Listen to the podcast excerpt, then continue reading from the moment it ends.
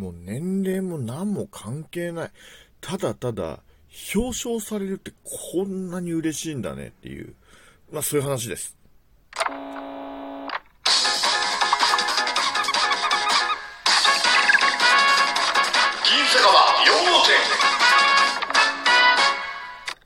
ラジオトークから失礼いたします。東京在住おっさんリーマンお酒大好き銀の城です。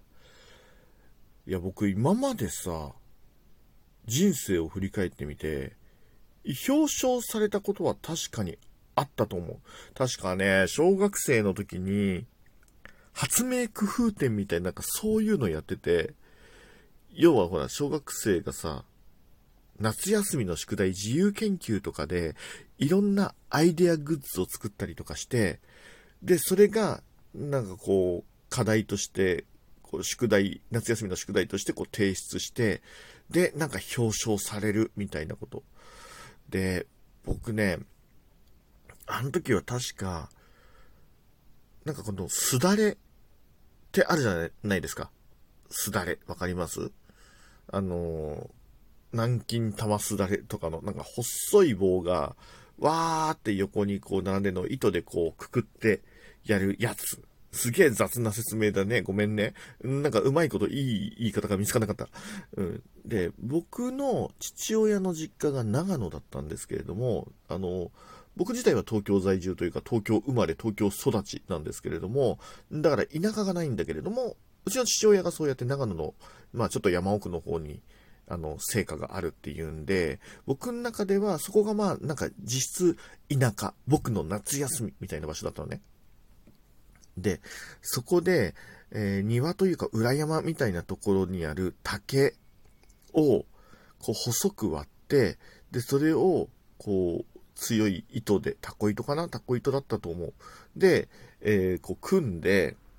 で、ぐるぐるぐるってこう巻けるし、広げられるし、みたいな。今で言う、あの、お風呂のさ、蓋みたいな感じ？結構お風呂の蓋でぐるぐるぐるってこう巻いといて、あのー、蓋をするときにこう広げるやつあんじゃん。あんな感じ、あんな感じ、あんな感じのすだれを作って、で、えー、当時は、最近ちょっと元気がないらしいね。買収されちゃったんだけど、東急ハンズってあったよね。東急ハンズでパイプとかを買ってきて、で、あの、いわゆる組み立て式のアウトドアのテーブルを自作で作ったんですよ。これが、なんかね、うまいことよくできて、で、なんかね、賞を取ったんですよ。で、まあ、あの、区の、その、要は、区の学校で、こう、みんなやってたやつなんで、なんか区の施設に展示されて、それが実際に展示されて優秀賞ってもらって、で、そこの、その展示初日に、親と一緒に行って、で、表彰式ね、区長から、多分区長だったと思う、覚えてないけど、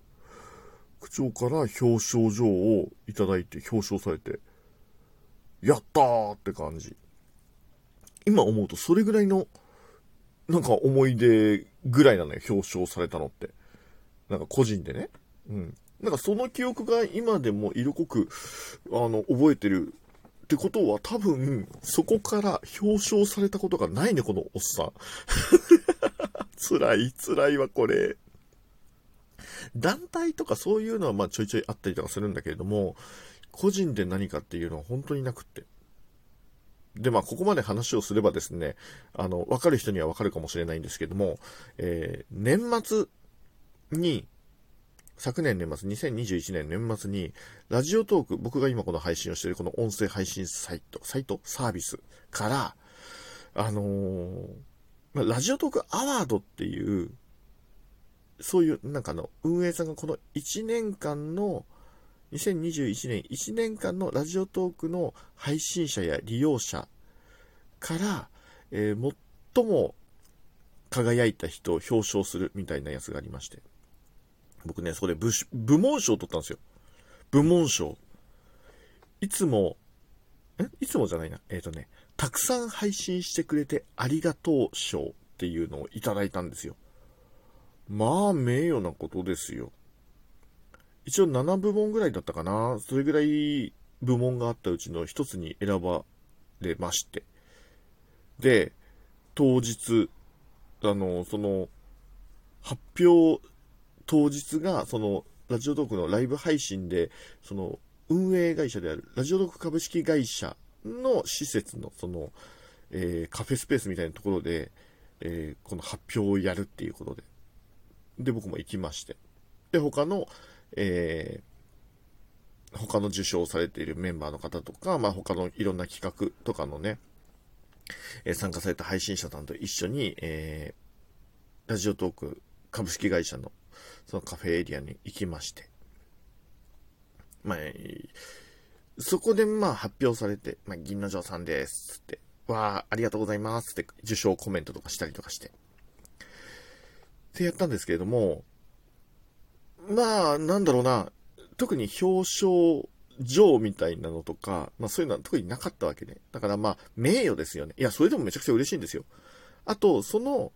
当日のイベント参加者っていうことで、ハッピーもらいました。ハッピー。ラジオトークのいろんなギフトの絵が散りばめられたハッピがありました。だから言うならば、これがね、まあ、ある意味、受賞の副賞みたいなものなのかなって思ってね、えー、持ち帰りました。まあ、プライベートでは着れないですけどね、こんなのね。こんなのつっちゃった。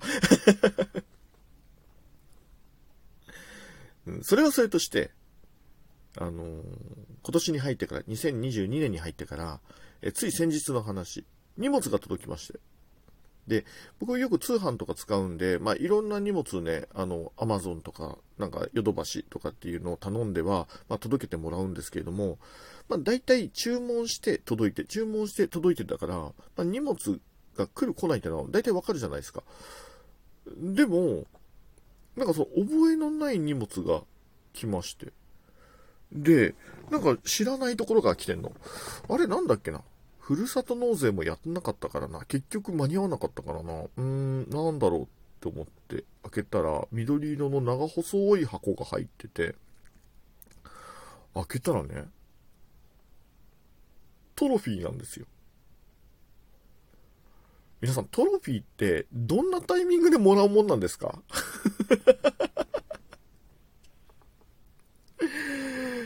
いやー、でも、え、トロフィー？ってなって、いや、で、頭の中にまず出てきたのは、ラジオトークアワードで、ハッピーしかもらえなかったけれども、あ、なんだかんだ言って用意してくれたんだ。間に合わなかったのかな、当日って思ったんですけれども、そのトロフィーの下に名前が書いてあって、まあ、銀の城殿って書いてあるんですよ。な、な、名前入り、名前入り。うすげえ、何これってなって。上に、あの、ラジオトークおじさんアワードって書いてあったのね。で、これ、今話をした運営さんがやったのとは別に、ラジオトークのその有志の方が、あの、開いてくださった、ラジオトークの中で、えー、おじさん限定、おじさん対象で、あの、その、アワードを投票してくださいっていう企画をやってくださった方がいらっしゃいましてね。で、あの、その企画で確かに年末僕はグランプリをいただきました。ありがとうございます。こっちは部門賞じゃなくてグランプリでした。その副賞としてトロフィーが届きましてびっくりした。びっくりした。確かにでも、なんかトロフィーお送りしますとか作るとかっていう話をうっすら聞いてたような気がしたんだけど、完全に忘れてて、すごいね。びっくりしたねいや、人生の中でトロフィーをもらうタイミングって皆さんあります？表彰状、100歩譲って表彰状とか、なんか、卒業証書みたいなのは、確かになんか、あるじゃないですか、そういう紙。まあまあ、僕ももうトントン何年ももらってないですけれども、ああいうのはなんかイメージ湧くじゃないですか。トロフィーですよ。しかもちゃんとなんか、皆さんの頭の中に思い描いているタイプのトロフィー。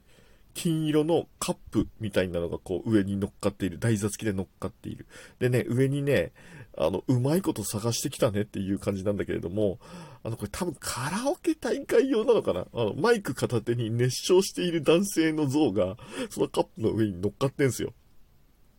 笑ったね。これ、これ僕めっちゃ普通にこれラジオ喋ってる姿を想像、イメージされてついてんのかなって思うとすんげえ笑っちゃったんだけどさ。まあでもなんか、おっさんも喋り続けるといいことあるんだねっていう風に、改めてね、改めてちょっと本当に嬉しくなっちゃいました。で、なんかね、あのー、僕も人生の中で初トロフィーなんだけど、トロフィーって、なんかほら、なんかお金持ちのさ、なんか実業家の方のさ、なんか大きいお家の部屋に飾ってあるものってイメージがあったんだけど、だから、ふーん、ふーんぐらいだったんだけど、ちゃんともらうと、テンション上がるね。えー、なのでですね、まあちょっと部屋のどこに飾れと言っても難しいんですけど、でも一応配信をするときにね、えー、たまにですね、あのー、ちょっと目の前に飾って、なんかちょっと喜びをかみしめながらですね、えー、喋ろうかなというふうに思っております。これ、来年っていうか、まあ、今年か。今年の年末もやるのかな？まあ、ちょっとトロフィーいるいらないはともかくとして、おじさんアワード、せっかくだからね。なんか、この1年間、ちゃんといいおじさんであり続けて、2年目、3年目とか取って、で、なんか、ね、何年か取ったら殿堂入りみたいなのがもしあるんだったら、殿堂入りまではちょっと行ってみたいよね。いや、おっさん、もうちょっと喋っと、しゃ、喋っとここここで噛むのはちょっともうダメだ。ダメだ、もう。もう無理だ。